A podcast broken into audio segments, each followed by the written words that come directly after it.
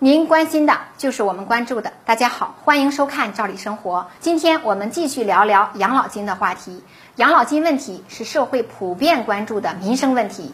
随着我国社保制度的完善和发展，不管是机关企事业单位退休人员，还是农民朋友，绝大部分人现在都有养老金的待遇。目前存在一个比较普遍的问题是什么呢？就是养老金的差距还是比较大的。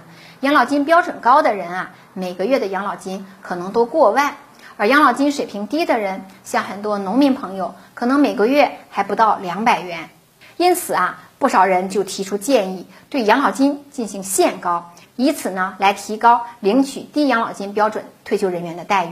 要想让更多的人获得幸福感和满足感，很多人认为就应该控高提低。相信很多领取低标准养老金的人肯定会很赞同，而领取高养老金标准的人当然就会很排斥。说到控高提低呀，其实国家一直在努力的缩小养老金的差距。在近年来养老金的调整中，部分地区确实也体现出了控高提低的做法。客观讲，控高提低呀是众望所归。但是我们不得不承认，我们国家的养老保险制度从建立到完善，它有一个发展的过程，还有一些历史遗留的问题。简单粗暴进行限高不太可行。而且我们的养老保险制度最重要也是最核心的规律是多缴多得。因此，单纯限高也会打击到参保人员缴费的积极性，而养老保险基金想要长期平稳运行，参保人积极缴费又是一个特别重要的支持。还有一点啊，我们也必须认识到，养老保险制度它是一项非常复杂的系统，多维度建立起来的，涉及到很多方面，因此啊，相对比限高，多做一些提低的工作更有意义。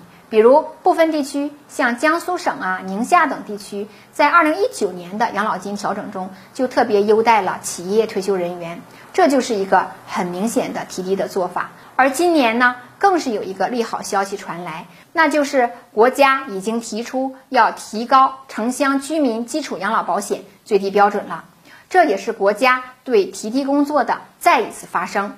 相信啊，未来还会出台更多更好的提低办法。让更多人喜获幸福感。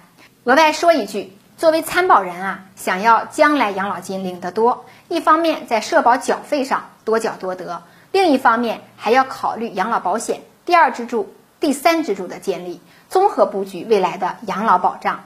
这样呢未来自主性也能更大一些。